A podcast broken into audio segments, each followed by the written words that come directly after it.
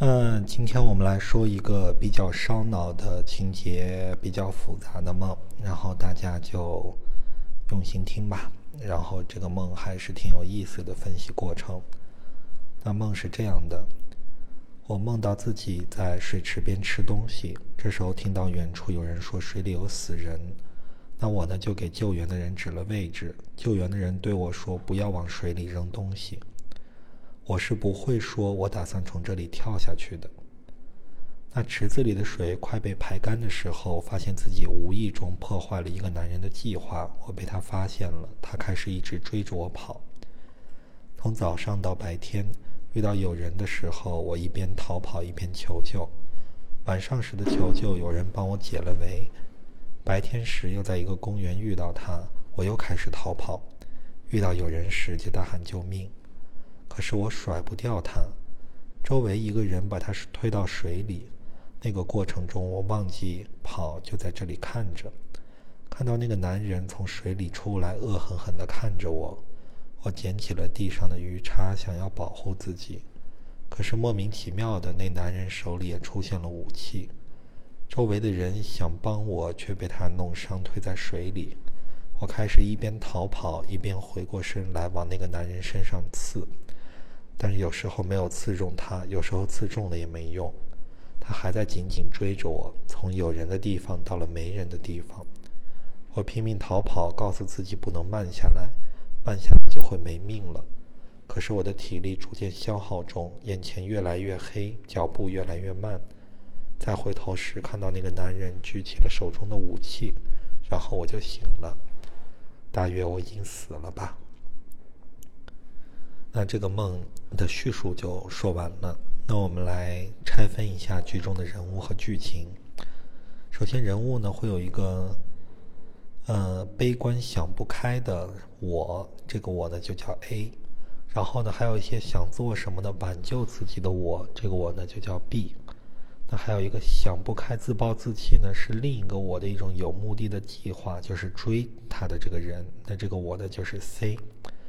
还有呢，就是内心有力量的我，那个我呢就是 D。那剧情呢，就是说有有一个我呢，是不断的吃完最后一顿就投水池自尽的，那这就代表悲伤的想不开的自己的一面。那另一个我呢，就想去救之前跳入水池的我，但也不知道来不来得及。那这个呢，就是想做一些什么来挽救自己的我。那这就是那个 B 我。然后必去救之前自杀水池的我，就会破坏另一个我的计划。那说明有一种力量，就是让自己往坏的方向去走。那这个我就是 C。那 C 呢，就会去向这个带着恶意去向 A 来跑来。那第一天呢，就是 A 被 C 来追逐，然后这时候呢，内心中有有力量的一面来救了这个 A。那第二天呢？A 碰到了 C，又开始逃跑，因为跑了一天也跑不过 C。那 D 也跑累了，那 C 就会把 D 推到水池里。那这时候 D 就帮不上忙了，然后呢，D 就被 C 打败，那 A 就只能跟 C 决斗了。A 和 C 都是做梦的这个人，所以自己和自己怎么能打赢呢？所以双方就都捅不死吧。那这种斗争呢，就是一种内耗，A 就会越来越累，那这时候 C 呢就会越来越有力量，此消彼长嘛。最后一刻的时候呢，A 这个做梦的人就没有力量了，眼前一黑。那最后呢，梦是留下了一个开放性的结局，大约会死吗？也许吗？怎么可能呢？因为都是自己呀。那下面来 解释一下内心的状态。内心中呢，做梦的这个人有悲观放弃的一面，也有努力让自己状态好起来的一面。当他努力让自己状态好起来的时候，就发现呢，这破坏了另一个专门让自己状态变坏的自己的计划。为什么呢？因为让自己变坏状态也是有好处的，至少能歇一歇吧。我不干了，我认怂还不行吗？那我就不玩了呀。每到这个时候呢，内心就有了很大的冲突。我是该把自己状态搞得好点呢，还是把状态给搞得坏点？那这个时候，两个念头就开始打架了。整体来看呢，把自己状态搞得坏点这个念头占了上风，它不断去压制另一个让自己状态变好的念头。那其实两个念头斗来斗去，就是一种内心的内耗，内耗自己就会累，那最后哪怕是想状态变好，也会变差了。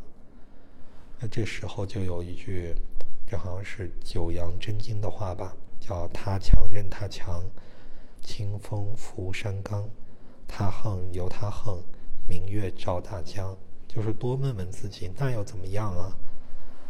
那回到现实中呢？现实中的表现呢，其实也是类似的。他的现实中是什么情况呢？嗯，他也有了。描述就是现实中的话，就是像他梦中一样，遇到事情就只能拼命逃跑。当他以为有了反击之力，又发现事情远非他能击败的，在现实的压力下只能逃跑，却又跑不掉。嗯，那在现实中呢？这时候就告诉自己说：“那又怎么样啊？兵来将挡，水来土掩，走到哪一步说哪一步。他也不跑也不躲，爱谁来谁来。就算有什么结果，那又怎么样？可能抱着这种心态呢，反而会遇到事情从容一些，就少一些害怕。另外就是多和自己和解，因为内心充满矛盾，那现实中就会不断的有对立的人过来找自己麻烦。”那内心和谐了的话呢，现实中也会很和谐。所以以后再做到什么梦的时候呢，回过头来抱抱梦中的那个人，然后呢可能会就是代表内心的一种和解吧。那这个梦就说到这里，谢谢大家的收听。